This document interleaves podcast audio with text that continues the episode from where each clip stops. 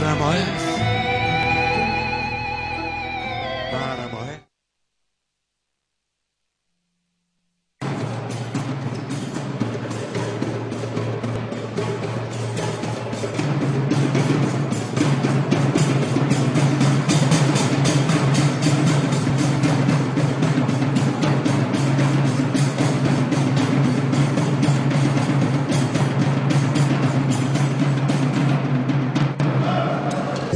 pour vous dire que ce qui vous attend, c'est, ça peut être à la fois quelque chose de, ça va être quelque chose de très dur, mais de très beau si vous le réussissez. La seule façon de le réussir, c'est que, en fait, vous êtes rentré en guerre aujourd'hui. C'est pas simplement une lutte, c'est la guerre. Ils vont essayer de vous faire croire que vous coûtez trop cher.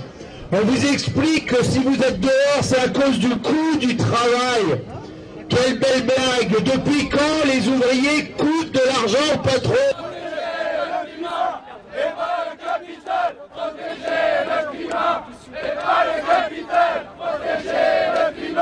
et pas le capital Protéger le climat et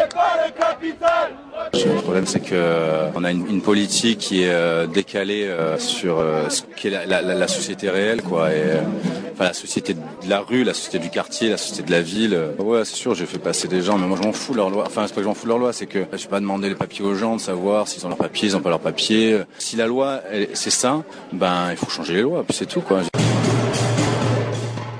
Allez, c'est le Régor chaque semaine sur les collègues Garrigue Montpellier, Canal Sud à Toulouse, la locale à Saint-Giron et bien évidemment Radio Primitive, cette émission réalisée. Les Grégor, une parole anarchiste communiste.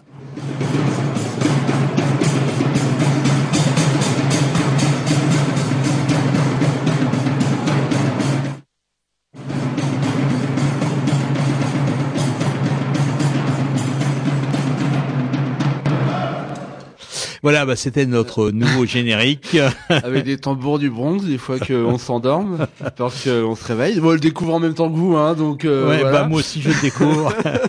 Bon. En fait, en fait, euh, il y en avait un peu marre. On était une certaine lassitude de l'ancien. Oui, c'est vrai. Bon, de toute façon, euh, Oreste Scalzon est toujours là, hein, au cas où. Il reviendra quand même de temps en temps, on verra. Bon, on, on essaiera. Enfin bon, on, on va, on va, on va passer à autre chose puisqu'on a, on a une heure d'émission, quoi. Euh, de quoi on parle ce soir, Denis? Eh ben Camille va nous dire ça. Alors, c'est euh, une intervention qui a été faite lors du colloque alors, des 30 ans théoriquement, mais c'était en fait des 31 ans, puisque euh, le colloque avait été, a été reporté d'un an euh, pour cause... il devait se passer en novembre 2015 et ben, c'était juste après les attentats du Bataclan et le truc avait été interdit. Euh, et donc il a eu lieu en, en, en novembre 2016. Et donc là, on va parler plus précisément euh, des interventions militaires françaises euh, vues sous l'angle de l'antiterrorisme. Donc les interventions militaires françaises en Afrique, ça, on a l'habitude. Mais sous, euh, donc là, c'est analysé sous le regard de l'antiterrorisme, et puis les interventions militaires françaises en Irak et en Syrie. Voilà. Donc on vous diffuse tout de suite l'enregistrement de cette première table ronde intitulée État de guerre, logique antiterroriste et interventionnisme français. Donc merci à celles et ceux qui, qui sont venus euh, dès, dès l'ouverture. Euh, moi je m'appelle Julien Moisan, je travaille pour Survie euh, et donc je vais euh, introduire et lancer, euh, lancer cette journée. Alors pourquoi Survie organise euh, aujourd'hui ce, ce colloque? Euh, Il y a plusieurs éléments de, de, autour de la naissance de, de l'envie de faire cette journée. Euh, premièrement, c'est euh, un, un rendez-vous un an après un colloque qui n'a pas eu lieu, le 14 novembre 2015, pour les raisons que vous, vous avez en tête. Euh, C'était les colloques des, des 30 ans de survie euh, qu'on voulait organiser pour, euh, pour actualiser notre, euh, notre grille d'analyse France-africaine sur les rapports, euh, les rapports de la politique française euh, en Afrique. Et dans la nuit du 13 au 14, euh, il y a eu les attentats qui ont, entre autres conséquences, annulé le, annulé le, le colloque. Donc il y avait une envie de, un an après, de se, de se retrouver euh, avec un contenu qui a un petit peu, qui a un petit peu bougé parce que nos sujets sont, euh, sont euh, vivants, sont politiques. Donc évidemment la situation euh, n'est plus exactement la même que, celle d'il y a un an, même si on va le voir, il y a, des, il y a évidemment des, des continuités. C'est aussi une volonté interne depuis euh, un an ou deux d'avoir une dimension transversale sur les questions militaires, transversale en termes d'acteurs, mais aussi en termes de, de situation, de périmètre. Survie travaille depuis une trentaine d'années sur donc la politique africaine euh, de la France, euh, et donc l'armée française est très présente sur ces sur ces sur ces sujets, et avec jusqu'alors une, une, volonté de, de, de s'attaquer à de la recherche, de l'interpellation et de la connaissance de ce que peuvent faire les, les responsables militaires français, euh, notamment dans le génocide des Tutsis au Rwanda, notamment récemment au Sahel avec l'intervention Serval au Mali et les autres qui ont, qui ont suivi. Et euh, face au constat euh, politique euh, récent, il y a une dimension d'avoir une analyse transversale, croisée, sur le sens de l'armée et le rôle de l'armée française dans les politiques, donc à la fois à la fois au niveau national et au niveau international. Donc ce colloque s'inscrit dans cette dans cette volonté. On est encore dans les prémices de cette de cette dimension qui contenait une dimension partenariale forte pour nous. L'idée c'était d'avoir ce regard-là à plusieurs. Je m'arrête là. Euh, je passe la parole à Daniel Blondet du collectif Niger Nieta de guerre, qui va donc animer cette première table ronde. Merci. Bien. Merci Julien. Euh, tu parlais du rôle de l'armée française. On appelait autrefois l'armée française la Grande Muette, parce que les militaires n'avaient pas le, droit de parole. Et aujourd'hui, je pense que ce sont plutôt les médias qui jouent le rôle de la Grande Muette puisqu'en fait, on ne sait pas trop ce que fait cette armée, alors que son budget, il vient, ça vient d'être décidé, va être considérablement augmenté, alors que l'arsenal nucléaire français va être, modernisé et miniaturisé, alors que cette armée passe des accords avec l'école pour intervenir dans les classes, pour y développer l'esprit de défense, etc., etc. Toutes choses qu'on ne sait pas trop, et on sait encore moins ce qu'elle fait dans les multiples théâtres d'opérations militaires qu'elle euh, qu'elle assume au Moyen-Orient et en Afrique. Et nous allons passer la parole à Yanis Thomas de, de Survie. Donc là, effectivement, euh, la, la, la, manière dont la France se balade, y compris avec des dizaines de milliers de soldats euh, sur les terres africaines, paraît tout à fait naturelle. Euh, donc tu vas nous expliquer un petit peu ce que sont ces opérations extérieures militaires euh, de la France en, en, Afrique et quelles conséquences tu, euh, tu, en tires. Oui, bonjour à tous. alors, je vais, je vais essayer de euh, justement d'expliciter un petit peu ces opérations euh, extérieures françaises en Afrique, avec notamment comme, euh, comme fil rouge le concept de guerre contre le terrorisme en fait. Et un petit peu l'origine africaine de, de, la guerre contre le terrorisme, un petit peu comment ça s'est euh, passé dans le pays et quelles conséquences euh, dans ce pays, dans ce sur ce continent et euh, quelles, quelles conséquences ça, ça a pu avoir. Alors déjà, l'idée même de guerre contre le terrorisme est, comme vous le savez sûrement, un concept particulièrement euh, états-unien qui a été employé pendant les années 2000, notamment par l'administration de George W. Bush. Une, une, une, doctrine un petit peu qui a été d'ailleurs abandonnée par abandonnée officiellement, en tout cas par par Obama, et, et qui concernant les les champs euh, le, le, chant africain est repris euh, en juillet 2010, euh, selon, selon Raphaël Granvaux, notamment par François Fillon. il parle de guerre contre, contre Al-Qaïda. C'est au moment d'une intervention franco-mauritanienne pour libérer Michel Germano. donc la, cette, cette, rhétorique est utilisée à cette époque-là plutôt pour des opérations coup de poing euh, on est aussi dans, euh, c'est le même temps en janvier 2011, il y aura l'opération Archange foudroyant, euh, qui est cette tentative de d'interception de preneurs d'otages. des otages avaient été pris au Niger et les, les, les preneurs d'otages avaient fui au Mali. L'armée française était intervenue et avait, euh, avait notamment, euh, bah, les otages étaient, ils étaient restés dans l'opération avec le signal assez clair euh, de dire, quel que soit quoi, les otages ne comptent pas finalement. C'est un petit peu le, le, message envoyé. Mais une des conséquences de, de ces prémices de la guerre contre le terrorisme, euh, c'est l'installation notamment d'une première base française euh, dans cette région, alors que euh, qu'on appelle, alors maintenant on appelle ça le Sahel, je trouve ça assez impropre, mais notamment c'était les zones Mauritanie, Burkina Faso, Mali et Niger. donc des forces spéciales françaises vont être installées à Ouagadougou. en 2008, 2009. Alors ça dépend des ça dépend des sources, mais il faut remarquer que notamment Nicolas Sarkozy ne mènera pas ses guerres principales sur sur cet aspect de guerre contre le terrorisme. Par exemple, en Libye, donc en, en, en mars mars 2011, quand les avions français interviennent euh, euh, non loin de non loin Ben euh, Benrazi, eh bien, c'est au nom du devoir de protection des populations. On n'est pas dans cette dans cette rhétorique de, guerre contre le terrorisme. De la même façon, en Côte d'Ivoire, quand l'armée française va aider au renversement de, Laurent Gbagbo, qui est annoncé comme ayant perdu une élection électorale contestée, eh bien là encore, ce sera sur un une, justification de, bah, de, la mise en place des résultats euh, d'une élection. Alors néanmoins, ces, guerres auront des, conséquences, notamment euh, l'intervention euh, libyenne aura pour conséquence de, disperser un, certain, nombre d'armes issues des arsenaux libyens, mais aussi certaines troupes de Kadhafi, notamment vont vont se disperser dans, dans la, dans la sous-région et notamment les, les Touaregs qui vont, euh, eh bien, qui vont revenir en partie au Mali avec euh, avec armes et bagages. Alors au Niger, ils seront désarmés. Au, Mali, ce ne sera pas le, euh, ce ne sera pas le cas. Ce qui va d'ailleurs créer la, la, crise suivante, euh, et qui est donc euh, alors sous, sous, le point de vue français, qui, qui amènera à l'intervention Serval. donc l'intervention Serval qui a lieu en, en janvier donc 9, 9, 10, 11 janvier euh, pour le début 2000, 2013.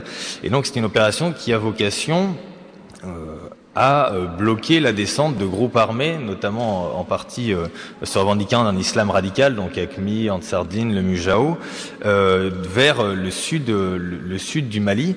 alors il sera un petit peu, il sera utilisé la, même technique que lors de, la guerre en Libye, c'est qu'il y a une surestimation manifeste de la menace, notamment à ce moment-là, on va parler d'un risque de, de, descente sur Bamako. Euh, euh ça sera un, euh, un, élément de propagande en fait, parce qu'un euh, un certain nombre d'éléments dont on peut disposer, l'état-major n'a jamais vraiment pensé que les, les, groupes armés puissent descendre jusqu'à Bamako et tenter ce coup de force, hormis peut-être pour récupérer euh, d'autres otages. Mais c'est à ce moment-là que euh, l'administration euh, Hollande, euh, le gouvernement, reprend à, sa, à son compte cette idée de guerre contre le terrorisme. Et il va même le marteler avec une très... Vraiment, ça va être un la, euh, la ligne, la ligne de, de, de, force au niveau communicationnel de l'intérêt de, de cette intervention. Et, euh, et, ça va structurer euh, globalement tout le, euh, tout le débat, avec notamment une, une difficulté de critique. Euh, ça permet aussi notamment une très grande liberté de mouvement de la part des, des militaires, hein, quelque chose qui était assez méconnu, notamment cette idée de Hollande aura de, les mots de dire il faut détruire les, euh, les djihadistes, ce qui est extrêmement, extrêmement dur en fait. C'est-à-dire c'est une guerre totale, une guerre de d'annihilation, ce qui est même contraire à certaines conventions signées, euh, euh signées par la France. Euh, donc vraiment, on a cette, cet aspect extrêmement belliciste et, et, aussi qui amène, bah, quand on est en guerre contre le terrorisme, il y a la question, il faut s'armer contre le terrorisme. Et on aura un petit peu en, en France euh, un, une sorte de retour de bâton, notamment toutes les, je le lis un petit peu à tout ce qui peut être les, les, les réflexions sur l'encadrement des services de renseignement. En fait, c'est aussi euh, dans ces moments-là où euh, Monsieur Orvois rend son, son, rapport sur les, euh, sur les services de renseignement et, notamment qui préconise euh, la légalisation d'un certain nombre de pratiques illégales des services de renseignement. Et le, le titre de ce rapport, euh, c'est mission d'information parlementaire, est assez éloquent. C'est pour un État secret au service de notre démocratie. Et, et cette, cette, notion d'État secret, c'est un, un petit peu dormez tranquille, braves gens, nous veillons sur vous me semble euh, que ça va être un des éléments euh, assez, euh, assez, assez fondateurs de, de toute la politique euh, de, de, François Hollande. Une des conséquences aussi, ce sera le déploiement de troupes françaises euh, dans des pays d'Afrique où elles n'avaient pas, euh, n'avaient pas de, de, de pied à terre. je pense notamment donc au Mali, du fait de, de l'intervention. Mali qui était un pays assez symbolique parce que c'est un des pays qui avait dégagé l'armée française au moment des indépendances. Donc il y a une charge symbolique assez forte et aussi surtout euh, au Niger. Alors on, on l'oublie un petit peu, euh, euh mais l'opération Serval va amener au déploiement de, de moyens militaires assez conséquents euh, euh, dans ce pays, notamment les drones français drones d'observation français sont, sont sur la base de, de, de Niamey. Alors l'opération Serval ne va pas ne va pas s'arrêter uniquement au Mali, elle va être élargie en fait à toute la, la zone sahélienne euh, alors c'est un terme donc je dis assez impropre hein, parce que le Sahel ça va euh, du Sénégal jusqu'à euh, quasiment même la Somalie de l'autre côté. En réalité c'est plutôt le Afrique centrale, Afrique, Afrique de l'Ouest qui est concernée. Et donc c'est notamment c'est la Mauritanie, officiellement c'est la Mauritanie, le, le, Mali, le Burkina Faso, le Niger et le Tchad. Donc toute cette toute cette grande toute cette grande zone, en fait, on, ne fait que euh, qu'appliquer une, une, stratégie qui avait été euh, élaborée par le secrétariat général à, la défense et à la sécurité nationale euh, depuis 2008. Il y avait eu l'idée d'une stratégie Sahel et l'idée de constituer un bloc comme ça dans cette zone de, de, autour de ces questions de de sécurité et, d'antiterrorisme avait euh, avait émergé. Alors le Sénégal était allié à cette euh, à cette idée à la base. Le Sénégal a préféré rester un petit peu plus éloigné euh, de cette de cette stratégie française. Et donc cette opération Barkhane qui selon les chiffres annoncés, alors c'est assez difficile d'avoir les chiffres, hein, même désormais à l'heure actuelle, de de l'ampleur du déploiement de, la force Barkhane. Euh, C'était 3000 hommes euh, répartis sur cette euh, sur cette zone avec Djamena notamment comme comme centre névralgique, ce qui permettait de ce qui a relégitimé la dictature d'Idriss Déby. Euh, et bien notamment cette cette opération s'est faite en violation euh, de la Constitution française. C'est-à-dire que n'a pas été appliqué à cette opération l'article 35 de notre Constitution euh, qui stipule un passage, euh, une explication du gouvernement sur les raisons de cette intervention au bout de trois jours et un vote au bout de quatre mois. Et, donc on ne sait toujours pas officiellement quels est le, les buts, les objectifs poursuivis, même le, champ de, de, cette, intervention. Donc on a un retour de l'opacité, euh, parce que ces, lois sur euh, le passage euh, le vote des OPEX, euh, euh, donc OPEX et opérations extérieures euh, au Parlement était quelque chose d'assez récent. Ça date de, de, 2008, mais là on est sur un, retour en arrière extrêmement, extrêmement préoccupant, donc un, renforcement de l'opacité et euh, notamment n'a pas pu être explicité véritablement les, euh, le, le, champ d'action de cette opération Barkhane, euh, que globalement on nous présente plutôt donc sur les pays que j'ai cités, mais qui déborde en fait complètement.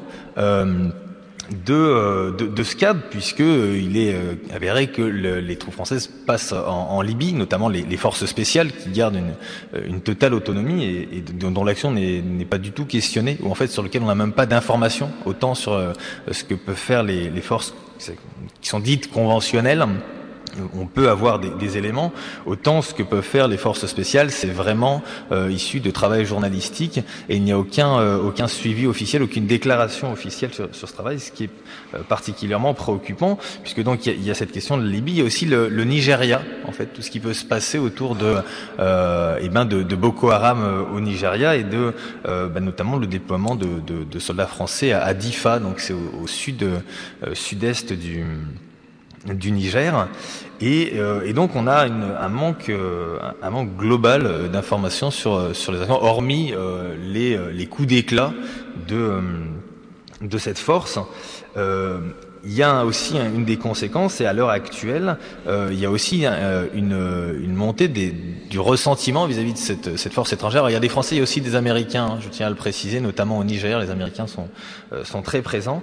Et, euh, donc, cette, présence étrangère crée du ressentiment et de plus en plus de ressentiment au sein eh ben des, citoyens maliens et nigériens, quand bien même les Maliens notamment avaient, dans un premier temps, pas mal apprécié euh, l'intervention euh, Serval. Euh, ils l'ont moins apprécié quand ils ont vu que la France s'alliait à un des groupes armés du nord du Mali, le MNLA, pour pour réussir son, son opération. Le, le GRIP, qui est un centre de un centre de, recherche belge vient notamment de faire un rapport sur, sur le Niger montrant comment euh, eh bien, cette présence militaire créait de, avait un impact extrêmement négatif auprès des populations, ce qui peut être un facteur de, de crise future finalement. Donc ce qui est, ce qui est présenté comme une solution euh, peut être... Euh, un facteur de, crise future, d'autant plus que euh, bah, notamment l'opération Serval puis Barkhane n'ont absolument pas réglé le problème euh, euh, euh des combats au nord du Mali. C'est-à-dire que euh, quasiment, euh, alors pas quotidiennement, mais en tout cas toutes les semaines, il y a des affrontements extrêmement violents contre des deux groupes armés contre l'armée malienne, contre les forces de l'ONU, qui, qui, y a un très grand nombre de pertes. Et l'armée française aussi d'ailleurs. Donc vraiment, ça ne, la solution militaire ne règle pas le, le problème. Et enfin, je voudrais faire un point sur l'opération Sangaris en Centrafrique, euh, qui effectivement n'est pas, euh, euh, on pourrait croire qu'il n'est pas directement lié à cette, cette, notion de guerre contre le terrorisme, bien que eh ben la France va utiliser un petit peu les mêmes principes pour essayer de justifier cette opération. Donc je rappelle le, contexte. L'opération Sangaris s'est déclenchée en, décembre 2013 et au moment où en Centrafrique il y a des combats entre euh, des, euh, des un, un, groupe armé qui s'appelle la Seleka et euh, un autre groupe quoi. donc la Seleka qui est un, un, assemblage hétéroclite de, de, de, différents groupes armés déjà et des anti-Balaka donc des, des milices euh, villageoises avec une partie de, de l'ancienne armée euh, centrafricaine et, euh, et, notamment la France, pour, pour aller intervenir dans, dans, dans ces combats, euh, va jouer sur ce risque djihadiste. Hein. Euh, on va amener l'idée qu'il y a un, un, risque djihadiste en Centrafrique, que euh, ça risque de devenir le, le centre mou de l'Afrique et euh, qu'il y a un risque de, de, sanctuarisation. Et donc euh, aussi va, va être mis en avant le, le, une lecture confessionnelle du conflit, ce qui est extrêmement, extrêmement grave puisque euh, puisque c'est un clivage euh, récent et qui euh, et qui sera euh, donc l'opposition se fera entre les, les Séléka qui sont présentés comme musulmans et les anti-Balaka qui sont présentés comme chrétiens. Et donc cette, cette lecture confessionnelle, euh, qui est totalement récente, va avoir comme effet, euh, bah, un effet euh, autoréalisateur, c'est-à-dire une espèce de prophétie autoréalisatrice. Et en quelques mois, ça, ça, va créer une fracture énorme dans la, dans la société centrafricaine. Euh, à savoir qu'à ma connaissance, depuis, euh, donc depuis 2012, au moment de l'émergence de, euh, de la Séléka, et jusqu'à maintenant, alors que le pays a vraiment subi une crise ex extrêmement violente, il n'y a jamais eu de, de groupe armé se revendiquant d'un islam radical en République centrafricaine. C'est-à-dire que par exemple, même l'État islamique, bah, Pierre nous en parlera sûrement, a émergé dans un, certain nombre de, pays, et il n'y a, a aucun, aucun groupe qui a émergé en Centrafrique. Mais euh, une des, des, conséquences, me semble-t-il, de, euh, de, cette, de cet état de, de fait, c'est euh, de mettre uniquement l'accent sur bah là, le côté confessionnel et avec l'idée de guerre contre le terrorisme, on garde cet aspect de, euh, de lutte contre, contre l'islam, euh, l'islam radical, ce qui, euh, ce qui peut avoir une réalité. Hein. Au Mali, effectivement, on est, on est clairement avec des groupes se revendiquant de, de, cette idéo, de ces idéologies-là, mais ça oblitère en grande partie tous les aspects socio-économiques et politiques des conflits. C'est-à-dire qu'on a une lecture complètement biaisée et c'est un, un, très grave danger pour, pour, bah, pour appréhender vraiment euh, le, les situations et, euh, et, cette grille de lecture, euh, d'une certaine façon, peut aussi des fois se retrouver en France. Euh, donc c'est un des, euh, des, des, retours qui peut, qui, de, nos, de, nos, guerres extérieures qui nous reviennent un petit peu, un petit peu dans la figure. Je vais peut-être m'en arrêter là, même je ne viendrai pas jusqu'au bout. J'ai laissé la parole à, à, Pierre Pichot qui nous parlera donc plus de la série, c'est ça? C'est ça. Voilà. Merci bien en tout cas.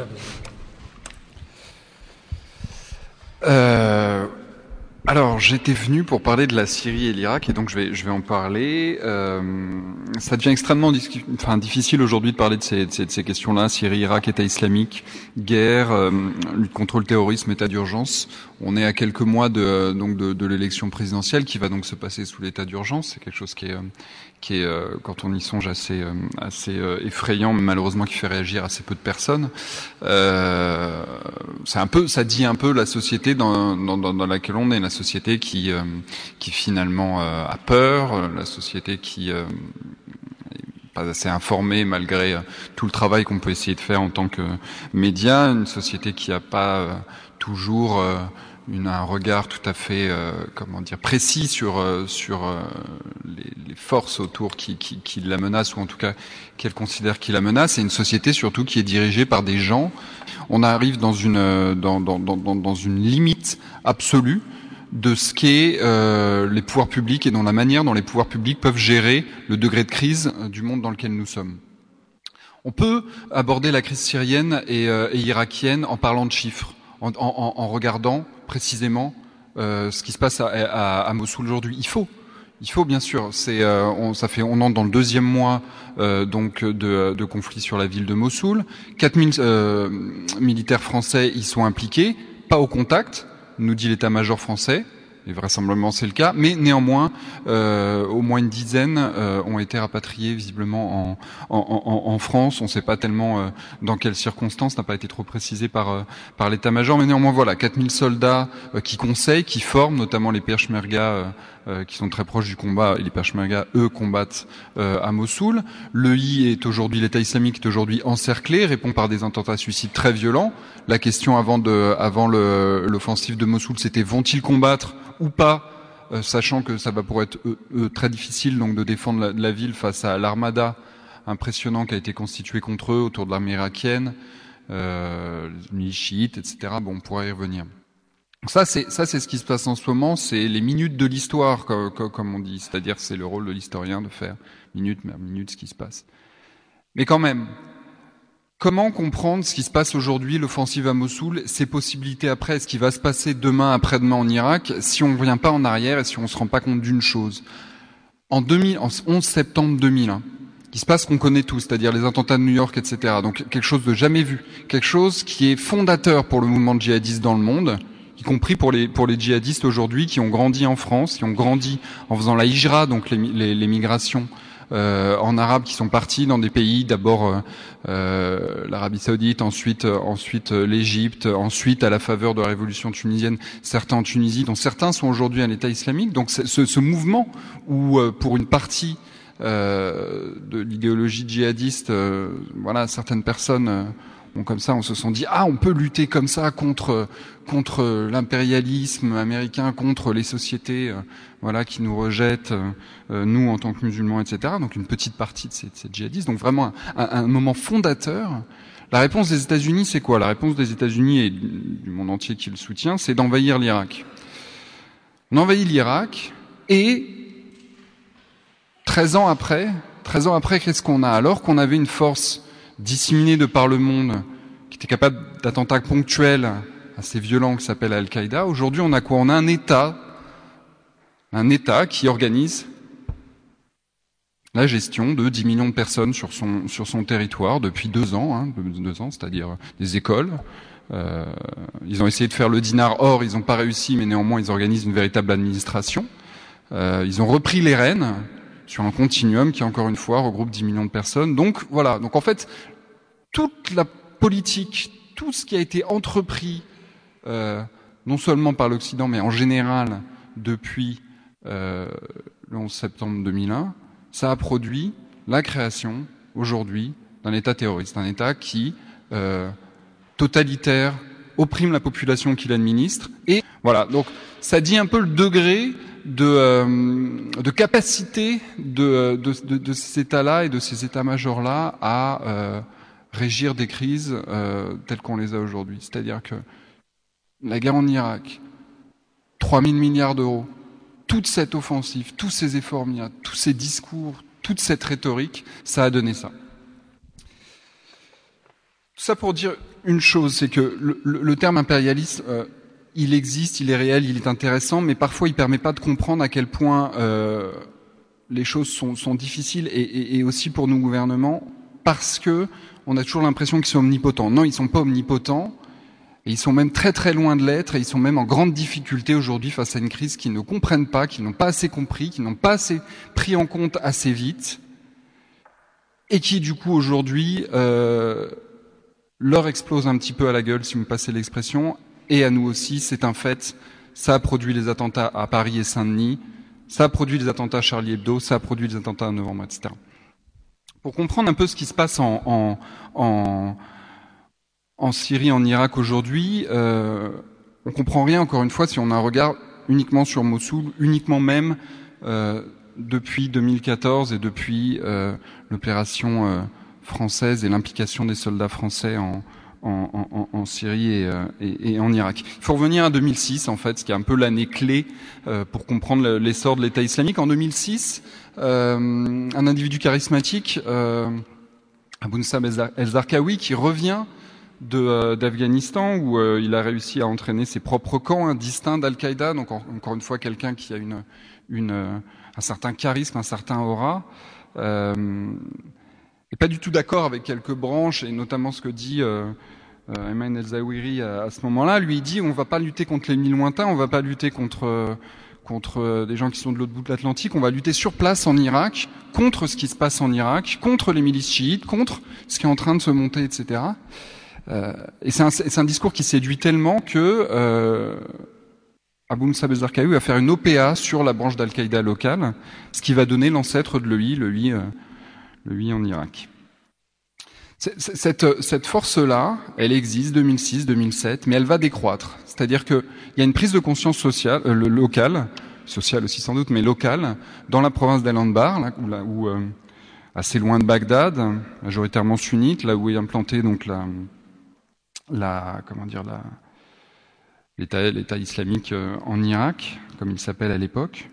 Il y a une prise de conscience locale, y compris de la part des tribus sunnites qui vont mobiliser des troupes elles-mêmes, qu'on appelle les Sarwat à l'époque, donc c'est euh, voilà, pour lutter contre l'État islamique. Et l'État islamique régresse. De fait, Abu Musa al-Zarqawi lui-même meurt en 2006.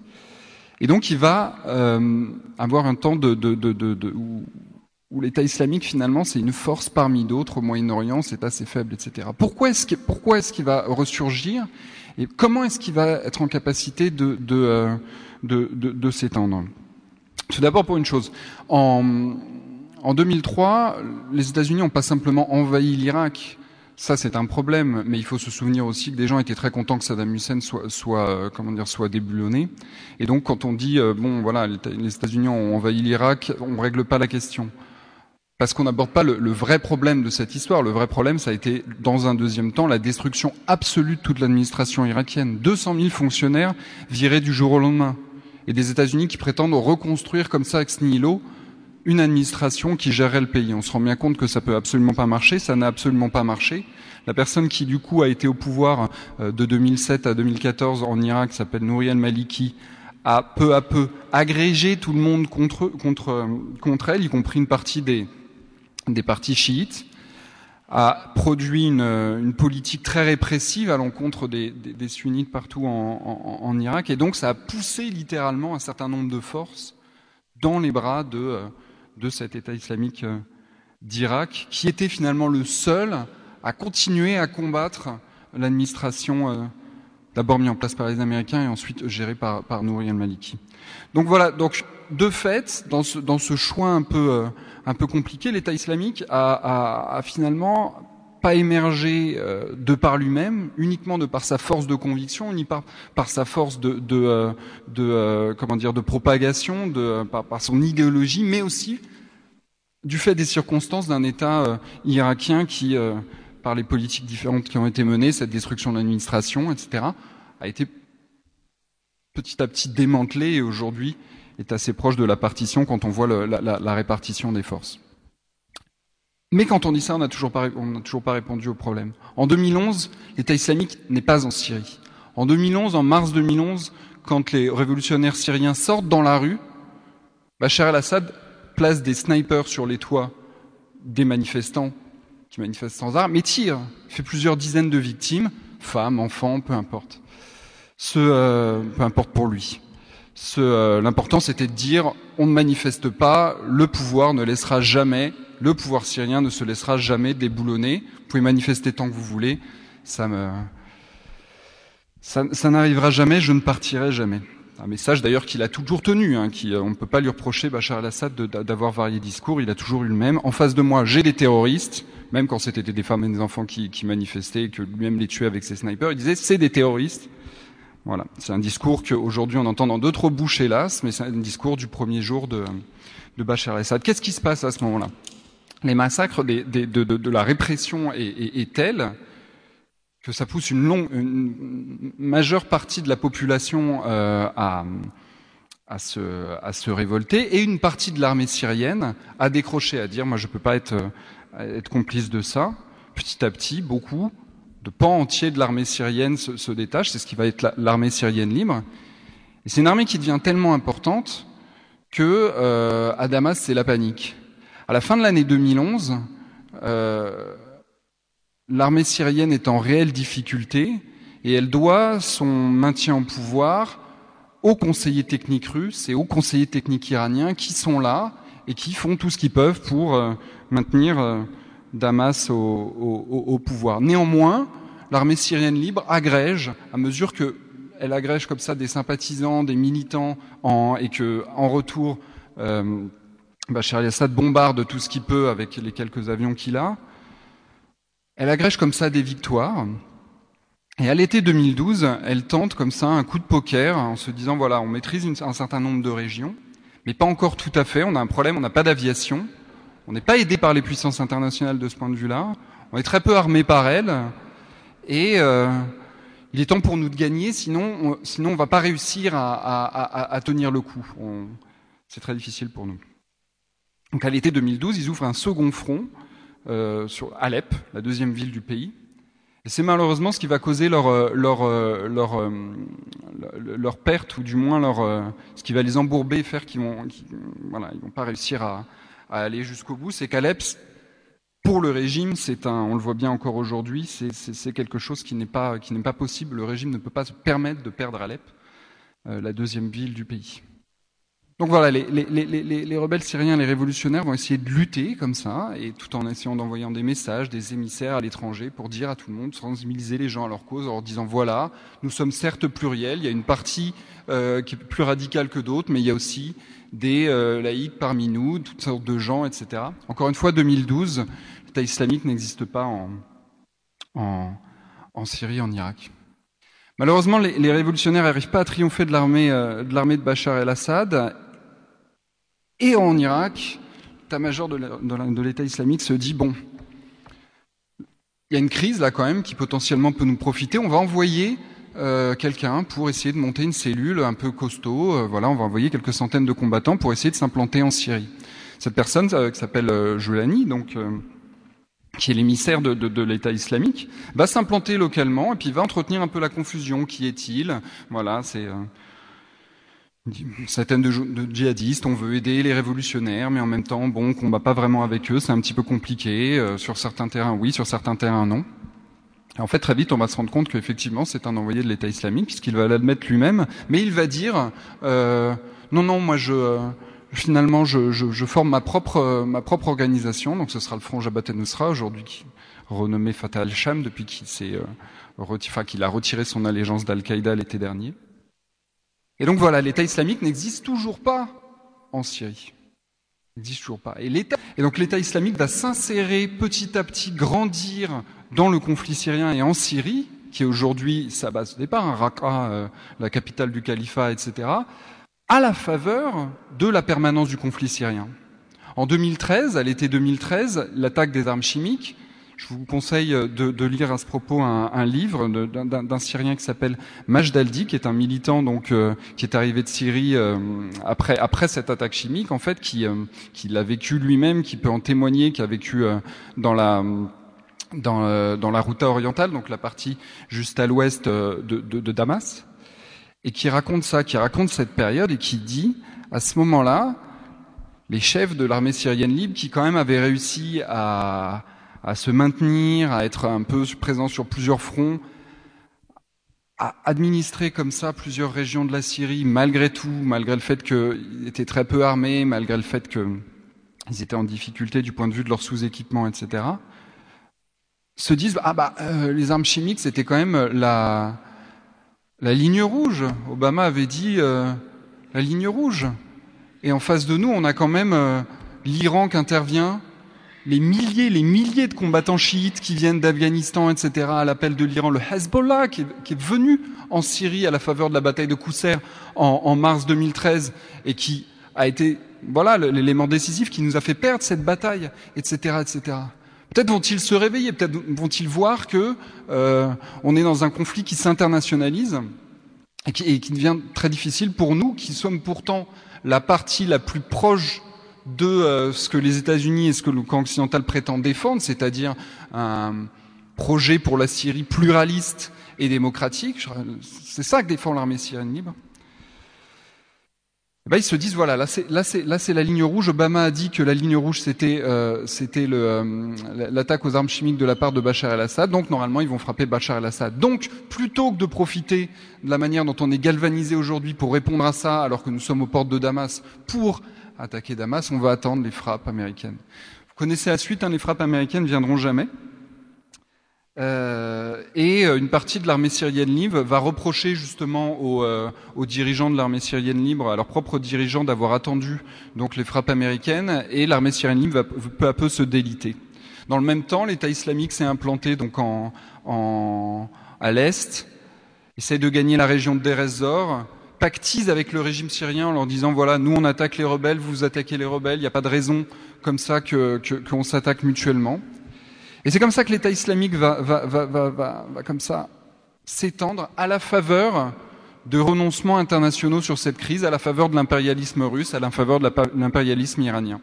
Quand on se réveille en 2014 en se disant l'État islamique, décidément, c'est gros, c'est costaud, etc., alors que même on était plusieurs chercheurs à le dire, on était plusieurs chercheurs et journalistes à le dire depuis, depuis des années.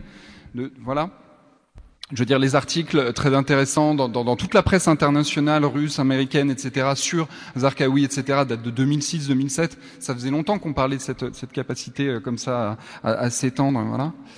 En 2014, il est, est trop tard. L'État islamique euh, a réussi sa continuité et euh, sa continuité territoriale, et l'armée irakienne est si faible, elle n'est pas payée depuis des mois, que quand l'État islamique lance sa grande offensive avec quelques, avec quelques combattants, avec quelques centaines de combattants, quelques, voilà, 1000, 2000 combattants sur Mossoul, en face, les, militaires irakiens fuient. C'est-à-dire que la destruction de l'État irakien a produit la prise de Mossoul, de même que la permanence du conflit syrien a produit l'insertion de l'État islamique en Syrie. Et c'est comme ça qu'on s'est retrouvé avec une crise insoluble,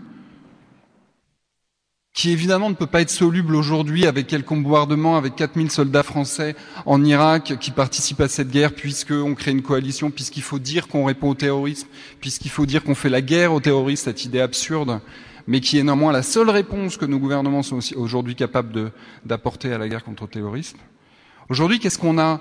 Je vais peut-être finir là-dessus. Aujourd'hui, on est face à, à, une menace qui, pour paraphraser... Euh, David Thompson, un, un, ami journaliste qui connaît très bien la, question, qui discute régulièrement avec euh, avec des, euh, des, djihadistes qui sont revenus et qui sont allés aussi en Syrie. Bah, la menace, elle est décennale et il faut la prendre comme thème. C'est-à-dire qu'aujourd'hui, on est dans une phase où il y a un certain nombre d'individus très radicalisés. Il y a un projet politique qui intéresse encore des gens, ce projet politique de Syrie-Irak. Et même si on envahit Mossoul, même si on envahit Raqqa, même si on détruit formellement l'administration de l'État islamique, on n'en viendra pas à bout. Donc la guerre aux terroristes, c'est une absurdité, ça c'est sûr. Mais à côté, je pose la question, qu'est-ce qu'il faut faire aujourd'hui à Mossoul? Qu'est-ce qu'il faut faire pour les gens qui sont là, un million et demi de, de civils, qui subissent le joug de l'État islamique Comment est-ce qu'on se débrouille de cette situation cette, cette, situation, elle est pas, euh, on l'a pas décidée, on n'a pas voté pour ça. Certains d'entre vous ont sans doute manifesté en 2003, comme moi, contre euh, l'invasion de l'Irak. Mais aujourd'hui, qu'est-ce qu'on fait? C'est cette réponse-là, en fait, moi, qui m'intéresse. C'est-à-dire, comment est-ce qu'on articule une politique suffisamment sensible en France, expliquer ce qui se passe dans l'État islamique, expliquer ce qu'elle est, expliquer ce qu'elle produit comme oppression, etc.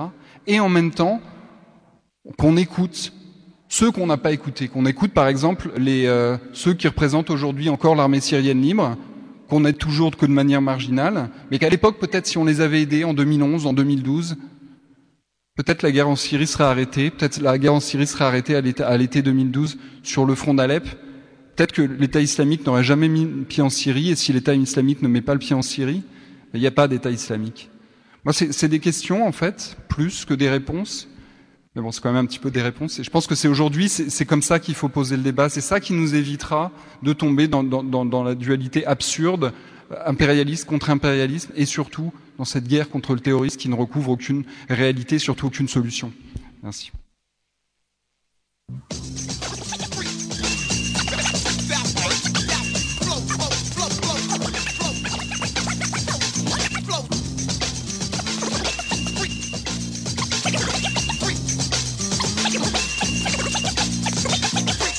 L'audimat, carpe à tant qu'il y a des accords, pourquoi trouver des solutions la confrontation est un fort, la dîne son mentor, les idées forment et les politiciens n'ont pas de tort.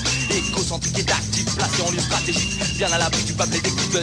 Tous les coups sont permis sous l'immunité diplomatique. La police, un ramassis de connards regradés par le pouvoir.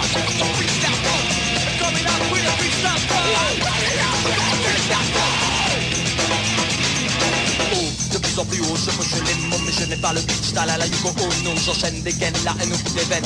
Mes lyrics sont watch, passe au moins de sud-américaine, le one pour la double, deux pour les keufs. Tant pour l'autre bord que l'on va retirer comme un bœuf. Mais le peine, la plume, le peine, la plume humaine traîne sa merde. Prêche autour de nous un retour aux valeurs de la haine, attaquant avec de l'étendard. Le blanc, rouge, trois couleurs pour la vision de cauchemar. D'un écosystème en dingue, mais je préfère me tracer. Charge mon flingue, Jack ça. Pointé sur ma tête, mes propres doigts sur la cage Beaucoup poussé par le combat, on finit par se faire sauter la tête Rien n'a plus de bonnes nouvelles élections, de nouvelles têtes de groupe Constamment condamnées par le pouvoir Constamment condamnées par le pouvoir Le pouvoir Constamment condamné par le pouvoir Comme le commerce une culture orange Ferme les yeux, on te la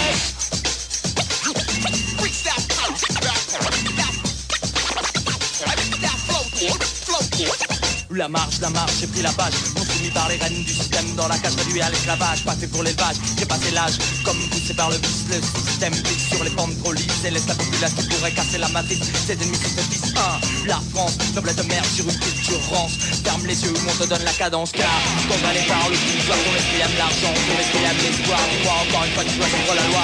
Fais de toi un homme de loi, un homme qui est à l'état. Plus de passe-passe, ton destin est une phrase Sors, si tu dérailles, te casses, c'est passe Les années jusqu'à ce que tu crèves dans la base. Terre resteront à jamais condamnés par le pouvoir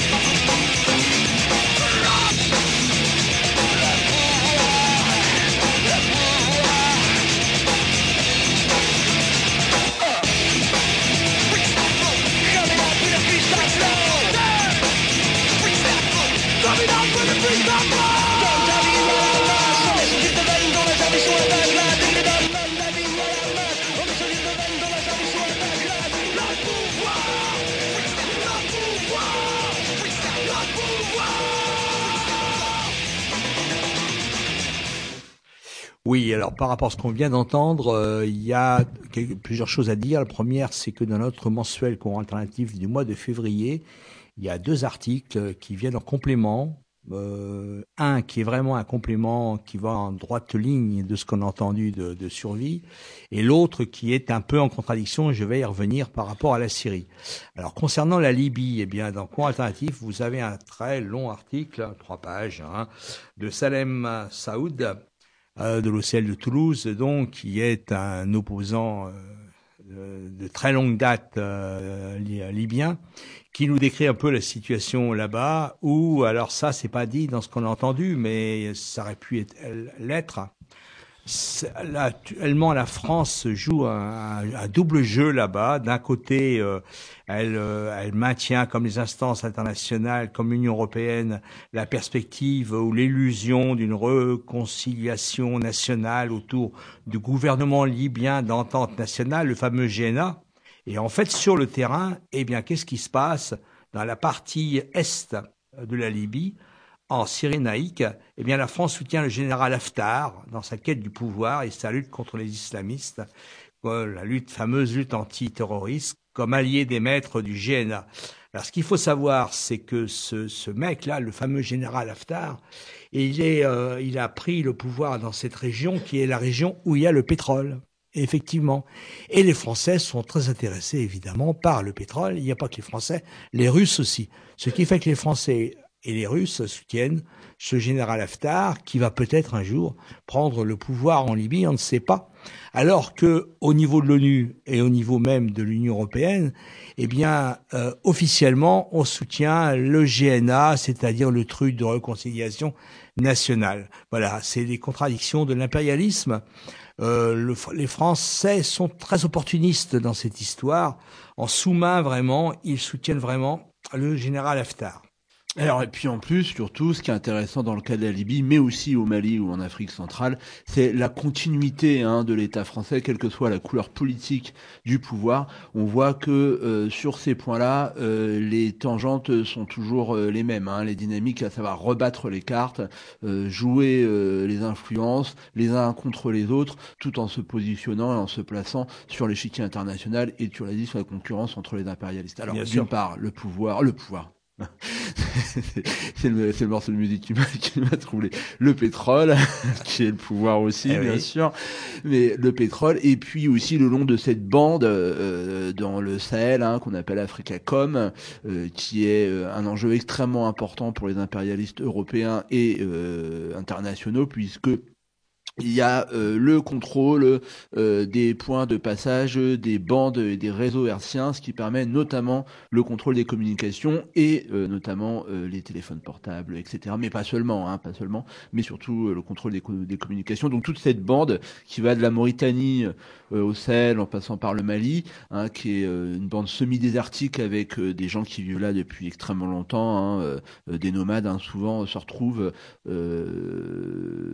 pris dans des dans des dans des dans des luttes et dans et dans des intérêts qui les dépassent bien évidemment. Alors de temps en temps, comme on l'a dit ici, on trouve une figure euh, qu'on qu'on construit ou qu'on met en avant là. En l'occurrence, c'était euh, Mohamed Malboro, euh, celui-là, le Mohamed Le Borgna. Et puis bon, voilà, on voit bien que en fait, le méchant, il, il change de, de, nom, mais il, est toujours incarné dans une menace extérieure qui, de temps en temps, se matérialise sur le sol français, mais qui sert qui sert, euh, qui sert souvent de prétexte ou en tous les cas de justification des interventions.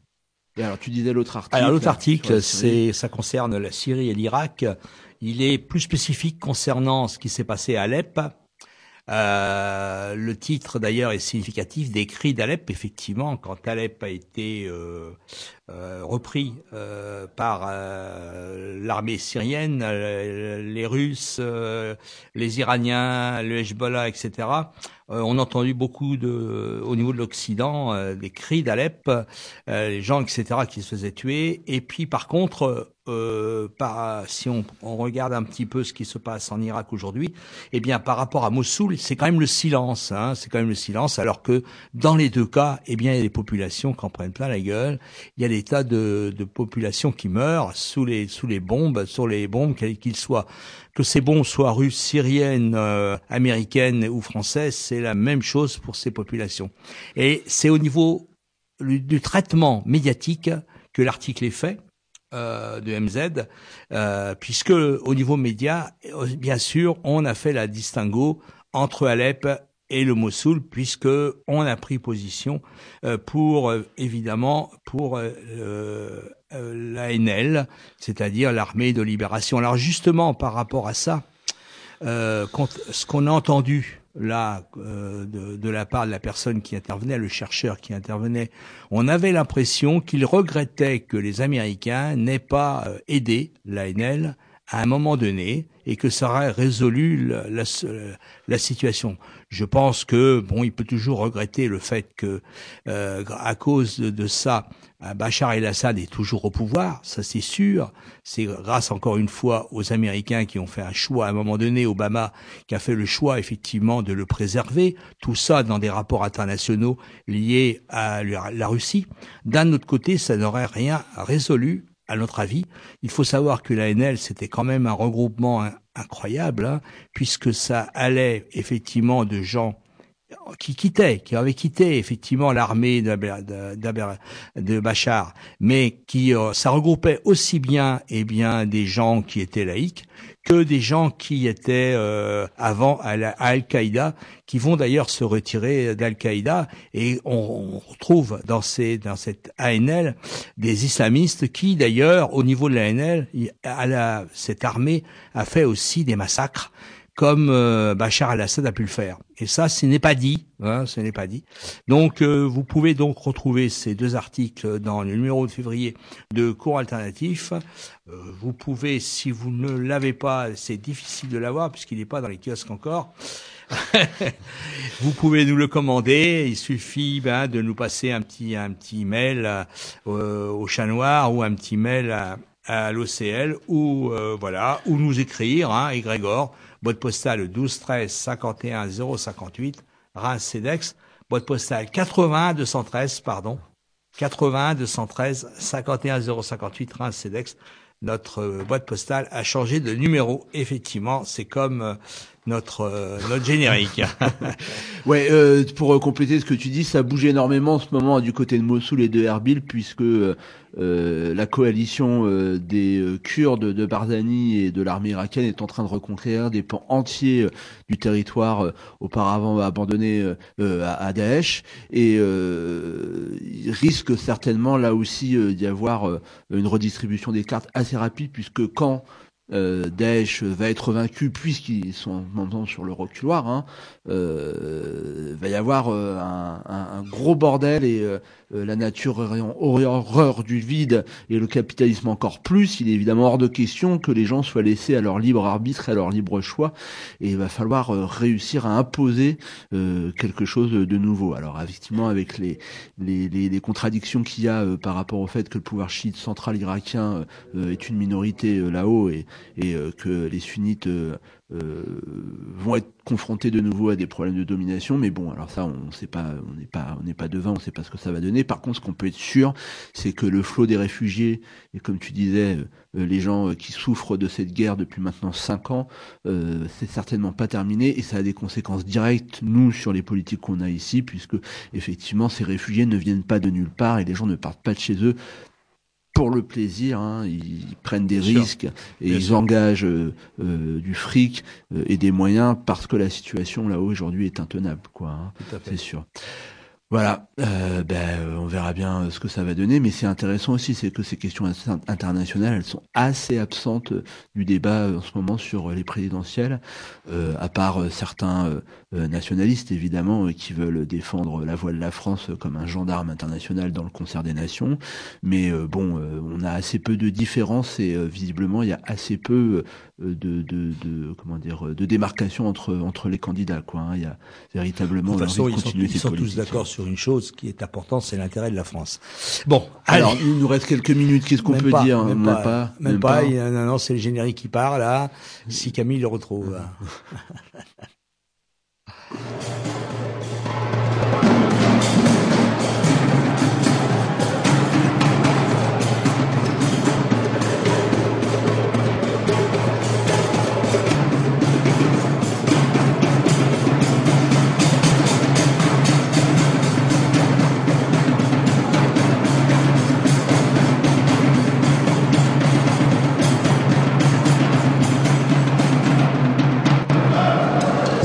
Pour vous dire que ce qui vous attend, c'est, ça peut être à la fois quelque chose de, ça va être quelque chose de très dur, mais de très beau si vous le réussissez. La seule façon de le réussir, c'est que, en vous êtes rentré en guerre aujourd'hui. C'est pas simplement une lutte, c'est la guerre. Ils vont essayer de vous faire croire que vous coûtez trop cher.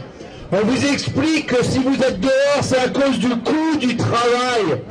Quelle belle blague Depuis quand les ouvriers coûtent de l'argent au patron Et pas le capital, protéger le climat. Et pas le capital, protéger le climat.